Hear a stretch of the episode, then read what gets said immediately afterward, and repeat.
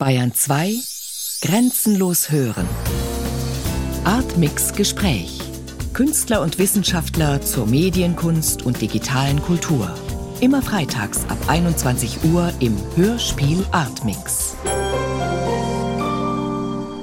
Herr Schmidt, im Rahmen des Projekts Die Quellen sprechen des Bayerischen Rundfunks wurden Sie damit beauftragt, nach Schellack-Aufnahmen von jüdischen Künstlern zu recherchieren, die dem Nationalsozialismus zum Opfer fielen. Ursprünglich sollten die ausgewählten Schellack-Aufnahmen den einzelnen Folgen des Hörspiels Die Quellen sprechen als eine Art Ouvertüre vorangestellt werden. Aus dramaturgischen Gründen hat sich die Redaktion Hörspiel und Medienkunst letztlich gegen dieses Format entschieden um über die Erfahrungen der Recherche dennoch zu diskutieren und reflektieren, werfen wir in diesem Gespräch einen Blick auf die Ergebnisse Ihrer Recherche. Wenn Sie jetzt auf all die von Ihnen zusammengetragenen Stücke blicken, würden Sie sagen, dass es bei dieser Archivrecherche bestimmte Konstanten gab? Gibt es etwas, das diese Aufnahmen verbindet, vielleicht eine Atmosphäre? Eine schwierige Frage. Ich würde sagen, eigentlich und musikalisch nichts.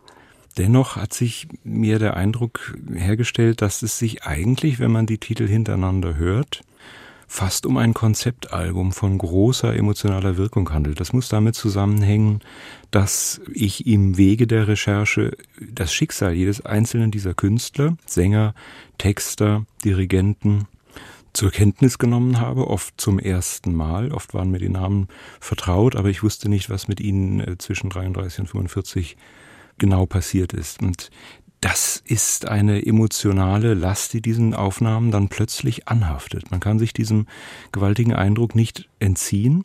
Und besonders bewegend wird es in den Momenten, wo sich äh, unwillkürlich durch den Inhalt der Aufnahmen Bezüge herstellen, die unerwartet sind oder die schockierend sind, wie zum Beispiel dann, wenn eine jüdische Sängerin in den frühen 30er Jahren Wagner singt diese entstandene Sammlung ist ja auch ein Beispiel dafür, wie sich unsere Wahrnehmung von einer bestimmten Musik verändert, je nachdem, was wir über sie wissen. Inwiefern trifft es auch auf dieses Stück zu? Also es handelt sich bei dem Stück, an das ich gerade eben dachte, um den Schlussgesang der Brünnhilde aus der Götterdämmerung.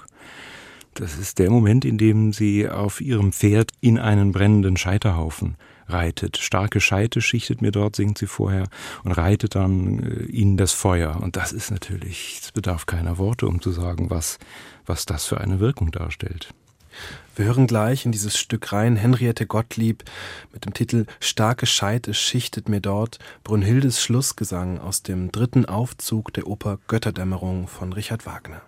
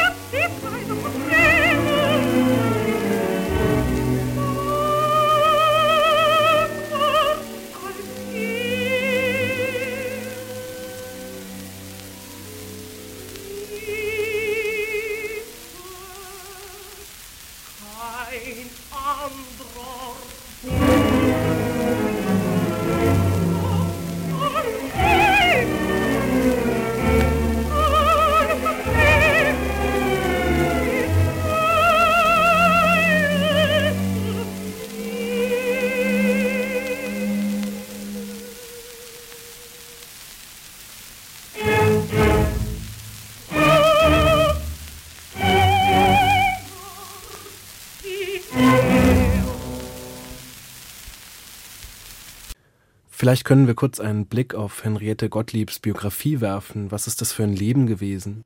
Eigentlich ein ganz normales Sängerleben. Sie begann ihre Karriere in der Provinz, in Plauen in Sachsen, wurde dann recht bald schon an die Städtische Oper in Berlin verpflichtet. Und dort sang sie bis 1934. Und die Aufnahme, die wir eben gehört haben, entstand 1930, zu einer Zeit also, als sie auch bei den Bayreuther Festspielen zu hören war, für die französische Firma Pathé in Paris.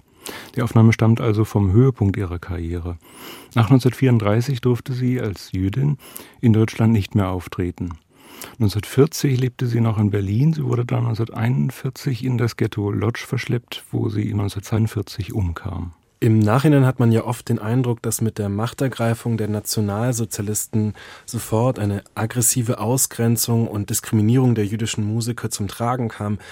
Man hat beim Blick auf viele Biografien aber den Eindruck, dass es sich erst langsam entwickelt hatte. Wie könnten wir das vielleicht mal grob geschichtlich rekonstruieren? Wie hat sich diese nationalsozialistische Kulturpolitik über die Jahre verändert? Sie hat sich verschärft. Sie fing schon so an, wie Sie das am Anfang skizzierten, als, okay. als brutale Ausgrenzung von Anfang an. Einige haben das auch so verstanden und sind sofort emigriert. Andere fühlten sich der deutschen Kultur und ihrem Heimatland oder ihrer Heimatstadt und ihrer Familie und ihrem Umfeld so verpflichtet, dass sie in Deutschland geblieben sind und ähm, ja, einfach weitermachten unter den erschwerten Bedingungen dieser Zeit. Die Gesetzgebung gegen jüdische Menschen, jüdische Mitbürger äh, wurde relativ bald im Jahre 1933 noch recht scharf. Schon 1935 gab es ja die Nürnberger Rassengesetze und schon vorher war jüdischen Künstlern in jeder Hinsicht das Leben schwer gemacht. 1933 gab es das berüchtigte Gesetz zur Wiederherstellung des Berufsbeamtentums, mit dem zum Beispiel nicht nur Beamte, sondern auch Mitglieder von Bühnen entlassen werden konnten. Ein weiteres Datum wäre das Jahr 1937, in dem dann Schallplattenfirmen der Vertrieb von Aufnahmen jüdischer Künstler, seien es Textdichter, seien es Komponisten, seien es Interpreten, verboten wurde. Daraufhin mussten die Schallplattenkataloge bereinigt werden. Das passierte dann auch. Man kann aber sagen, dass schon einige Jahre vergingen ab 1933, bis so etwas wie eine in der Sprache der Zeit Entjudung genannte Ausgrenzung tatsächlich vollzogen war. Kann man davon sprechen, dass es bestimmte Gruppen, bestimmte Musikbereiche, Genres unterschiedlich betraf? Oder gab es vielleicht auch Unterschiede zwischen dem Musikleben in den Städten und auf dem Land? Das mag sein. Über den Unterschied zwischen dem Land und der Stadt in Bezug auf das Musikleben weiß ich leider nichts.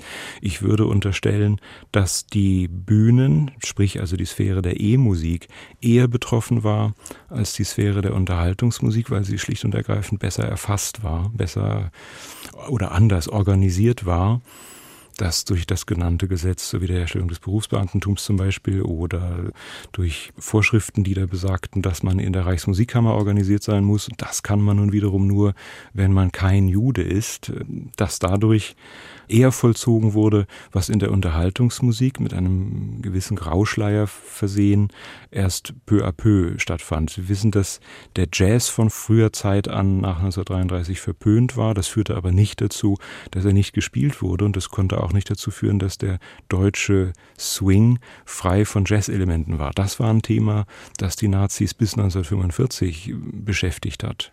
Wie funktionierte denn eigentlich diese Aufarbeitung des ganzen Themas in der Musikwissenschaft nach 45? Das geschah sehr, sehr zögerlich. Da gab es große Widerstände, schlicht und ergreifend deshalb, weil zum Beispiel in der Musikwissenschaft Kontinuität herrschte.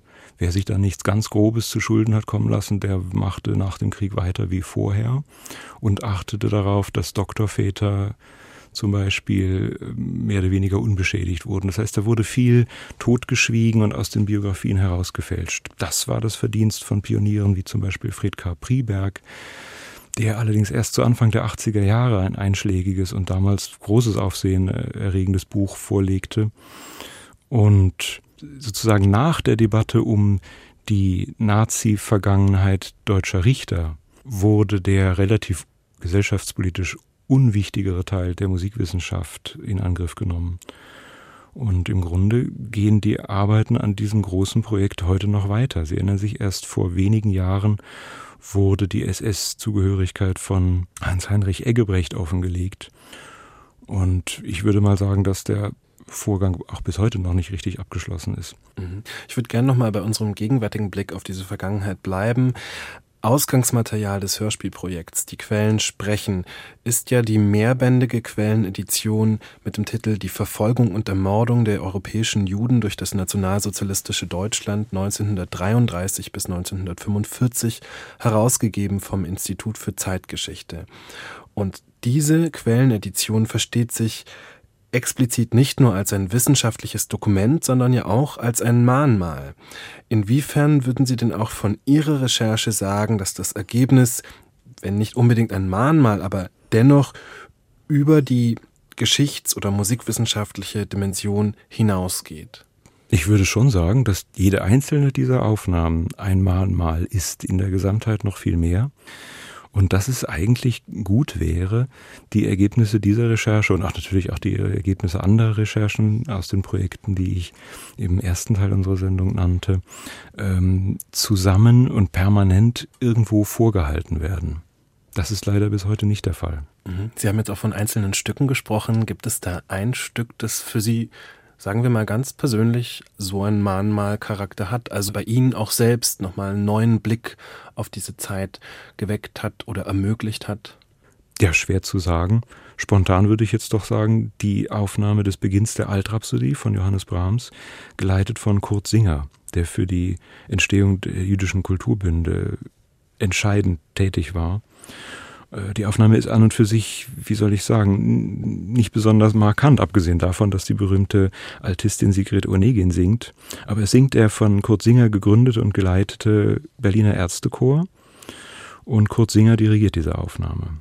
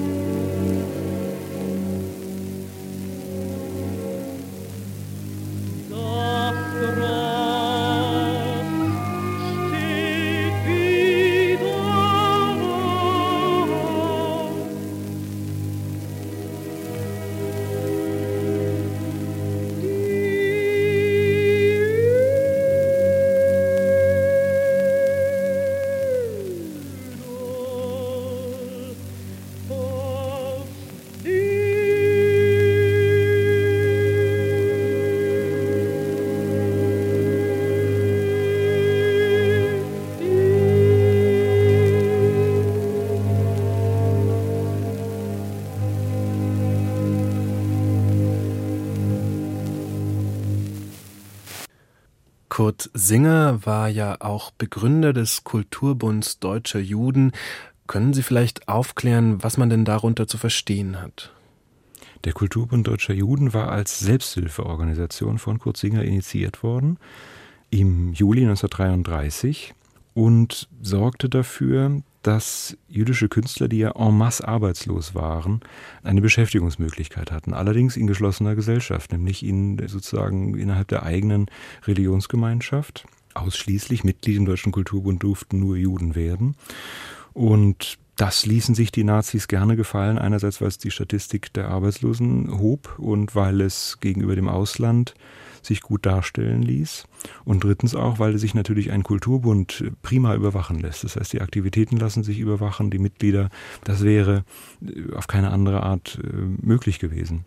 Was war das denn für eine Musik, die durch den Kulturbund zur Aufführung kam? Soweit ich weiß, ursprünglich die, die gleiche, die vorher auch von Juden gespielt wurde, nämlich die des bürgerlichen Konzertrepertoires, von der Kleinkunst, also unterhaltenen Kleinkunst, bis hin zur großen Klassik, bis zu ganzen Opern. Es gab im Grunde keinen Unterschied. Also eine spezifisch jüdische Kultur wurde dort anfangs überhaupt nicht gepflegt. Das nahmen viele jüdische Künstler erst unter dem Eindruck des Druckes der NS-Behörden und der deutschen Öffentlichkeit an, dass sie eine jüdische Identität überhaupt haben. Vorher hatten sie eine deutsche kulturelle Identität. Okay. Wie kann man sich das denn vorstellen? Wie groß war denn dieser Kulturbund eigentlich und wo war er angesiedelt? Zunächst in Berlin. Es gab aber Filialen sozusagen in anderen großen Städten. Und 1935 hatten die Verbände insgesamt ungefähr 70.000 Mitglieder. Mich würde da trotzdem noch interessieren, wie ist es denn eigentlich mit diesem Kulturbund weitergegangen, also vor allem in den späten Jahren, in den Kriegsjahren? Das fing schon vor dem Zweiten Weltkrieg an, schon nach den Novemberpogromen 38 wurden die meisten Einrichtungen geschlossen.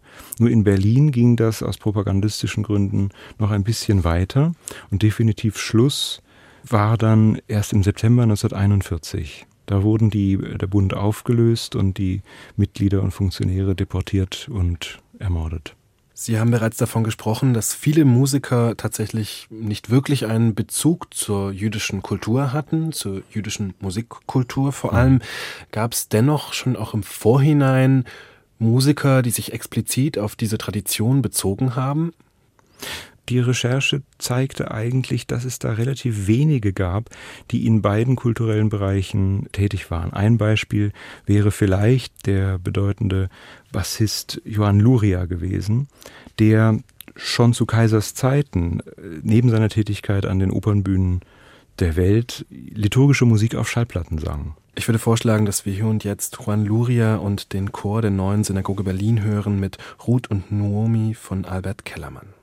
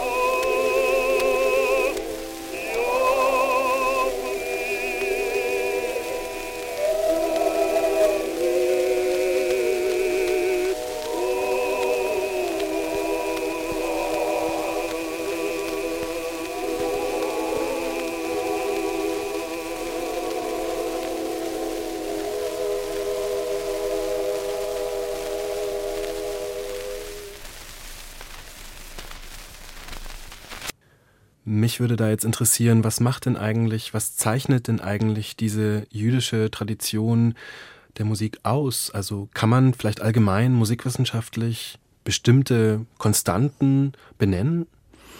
Ich bin da überhaupt kein Experte, aber soweit ich weiß, handelte sich bei jüdischen liturgischen ähm, Musiken um, um mehr melodiös, also horizontal gedachte Musik, die sozusagen quer steht zu dem abendländischen Verständnis von Musik als harmonischer Fortschreitung in der vertikalen. Und einer der großen jüdischen Kantoren, Komponisten, die an einer Amalgamierung beider Stile und beider Sphären gearbeitet haben, war Louis Lewandowski, der zum Beispiel den Gemeindegesang in den äh, liturgischen Gesang einbezog und der die Harmonik so ein bisschen ja, begradigte, kann man sagen, so dass das harmonisch setzbar war. Das, es gab dann nach seinem Wirken keine so großen Unterschiede mehr. Was wir hier heute hören an jüdischer liturgischer Musik, an Synagogalgesängen, ist in diesem Sinne sicherlich nicht authentisch, sondern das ist 19. Jahrhundert.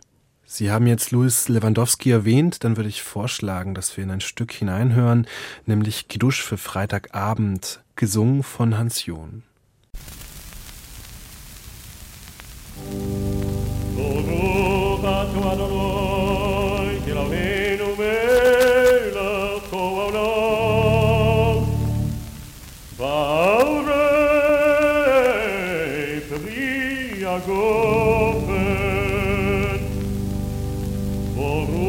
I don't know.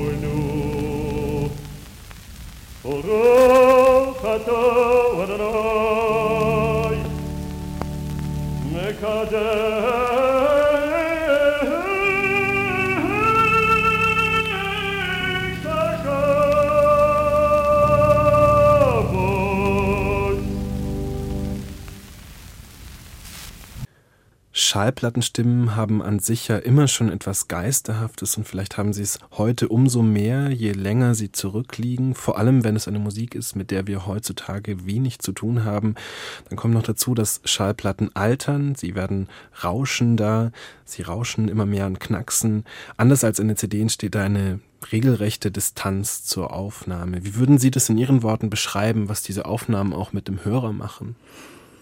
Na, sie rauschen nicht immer mehr, sie rauschen von Anfang an. Wir hören das nur mehr, weil wir sie heute elektrisch abtasten. Früher passierte das mit dem Grammophon, was gleichzeitig auch als ein akustisches Filter funktionierte und das Rauschen eliminierte, weil es einfach nicht übertragen wurde. Aber wie Sie sagen, es geht mir auch so, dass man schon denkt, es handelt sich um etwas ganz Besonderes, eine Form der Schrift, nicht zu schlecht verletzt hat die Gramophone Company den schreibenden Engel im Warenzeichen geführt, der ja direkt an die Funktion des Aufschreibens, der Erinnerung, des Totenbuchs, die Vorbereitung aufs jüngste Gericht und so vorausweist oder zurück, wenn Sie so wollen. Und was man wirklich sagen muss, egal was man hört, ob es eine, wie hier im Fall des äh, Hans John, der fulminanter Baritonsänger war, hören kann, ist, dass es sich bei Schallplatten um ein wahres Wiedererweckungsmedium handelt, dass es sich um eine Verlebendigung toter Individuen handelt, die eigentlich schon packt, jenseits von Knistern und Rauschen. Oder vielleicht umso mehr, als es knistert und rauscht. Als Musikwissenschaftler hat man verschiedene Möglichkeiten, Stücke, Musik im Allgemeinen jetzt mal gesprochen, zu analysieren. Es gibt Notenbilder, es gibt die Live-Aufführung und es gibt Schallplatten. Wie unterscheiden sich denn eigentlich diese unterschiedlichen Medien? Darüber gibt es unterschiedliche Ansichten. Meine Meinung ist, dass die Schallaufzeichnung eine andere Form der Schriftlichkeit ist und dass die Schallaufzeichnung anders als die geschriebenen Notationssysteme, die wir kennen, viel genauer in der Lage ist, den Gestus, äh, die Physiognomie sozusagen einer musikalischen Aufführung wiederzugeben. Das ist unbedingt viel lebendiger als die Notation. Ein zentraler Ort ihrer Recherchen war ja auch das Archiv. Also einerseits haben sie in einem Archiv gearbeitet, andererseits haben sie wiederum ein neues Archiv, eine Sammlung angelegt. Und wenn man sich jetzt dieses Archiv anschaut, dann ist es zunächst als erstes ein Speicher von Wissen, ein Ort, der die Vergangenheit bewahrt. Aber man könnte vielleicht auch sagen, dass diese Vergangenheit anders als etwa in einem Geschichtsbuch erstmal unverbunden ist, nicht linear ist und dass jedes Dokument erstmal gleich wichtig ist, wenn es erstmal in diesem Archiv drin ist. Also ist natürlich auch immer diese Frage, welche Dokumente überhaupt ins Archiv kommen. Aber wenn sie in dem Archiv selbst drin sind, dann sind sie eigentlich erstmal gleichberechtigt, die Dokumente. Also man kann sich ja in einem Archiv wirklich auch in Details verlieren, die mit der offiziellen linearen Geschichtsschreibung mhm. gar nicht so viel zu tun haben. Wie ging es Ihnen denn eigentlich bei dieser Recherche, bei der Arbeit im Archiv?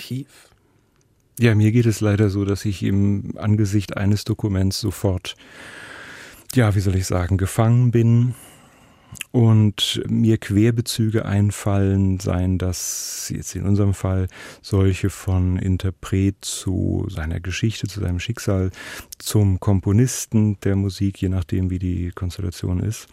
Und ich würde sagen, dass ähm, es ist nicht Aufgabe der Archive, diese Querbezüge herzustellen, aber es ist sicherlich Aufgabe der Archivbenutzer, an sie zu denken, spätestens beim Herr. Es, es geht gar nicht anders. Der Sinn von Geschichte ist so gemacht. Geschichte ist eine Erzählung und keine Aneinanderreihung von Fakten.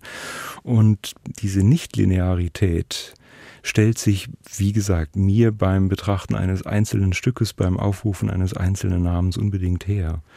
Ich würde auch sagen, dass äh, das schon ein Akt der Erinnerung ist, dass ich einen Namen lese. Das ist schon eine Art ähm, Gedenkhandlung der Mensch, an den ich denke, der mag gestorben sein, aber er ist nicht tot, wenn ich seinen Namen höre. Und er ist erst recht nicht tot, wenn ich ein lebendiges Dokument wie die Tonaufzeichnung höre, in dem sich doch sehr viel mehr mitteilt als äh, in Aktenaufzeichnungen. Der Auftrag des Bayerischen Rundfunks war ja, Musiker zu finden, die in der Zeit zwischen 33 und 45 durch das nationalsozialistische Deutschland umgekommen sind oder verfolgt wurden. Es ist natürlich erstmal ein wirklich ernstes Thema, aber gleichzeitig kommt man bei solchen Recherchen ja auch auf Musikstücke, die diesem Thema ganz weit entfernt liegen. Also Musikstücke, die wirklich fröhlich wirken.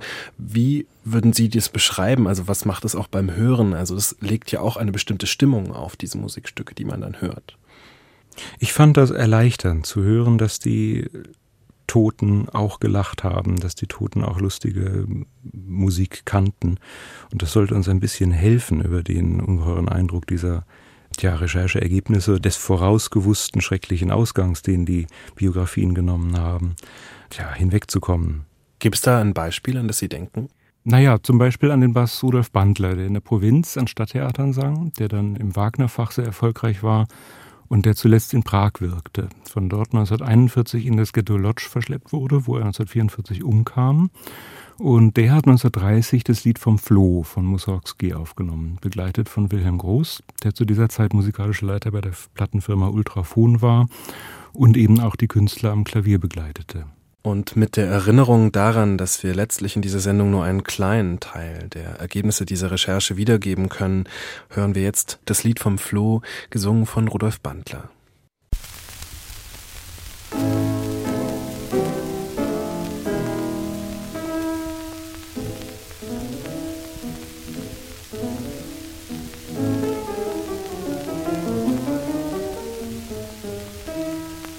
Es war einmal ein König, der hat einen großen Floh. Nen Floh, nen Floh. Den liebt er gar nicht wenig, als wie seinen eigenen Sohn, den Floh. Den Floh, den Floh. Da rief er seinen Schneider, der Schneider kam heran, da misst dem Junker Kleider und miss ihm Hosen Floh ein Kleid, dem Floh ein Kleid, dem Floh ein Kleid.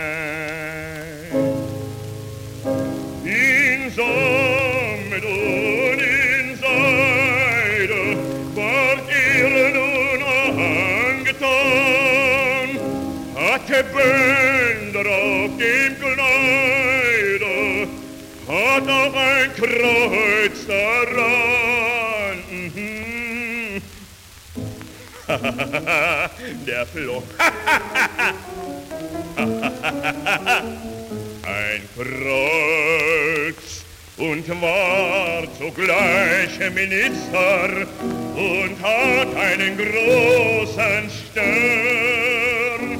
Da wurden seine Geschwister bei Hof auch große Herren. Mhm. Und Herren und Frauen am Hofe, die waren sehr geplagt. Die Königin und die Zofe gestochen und genagt. und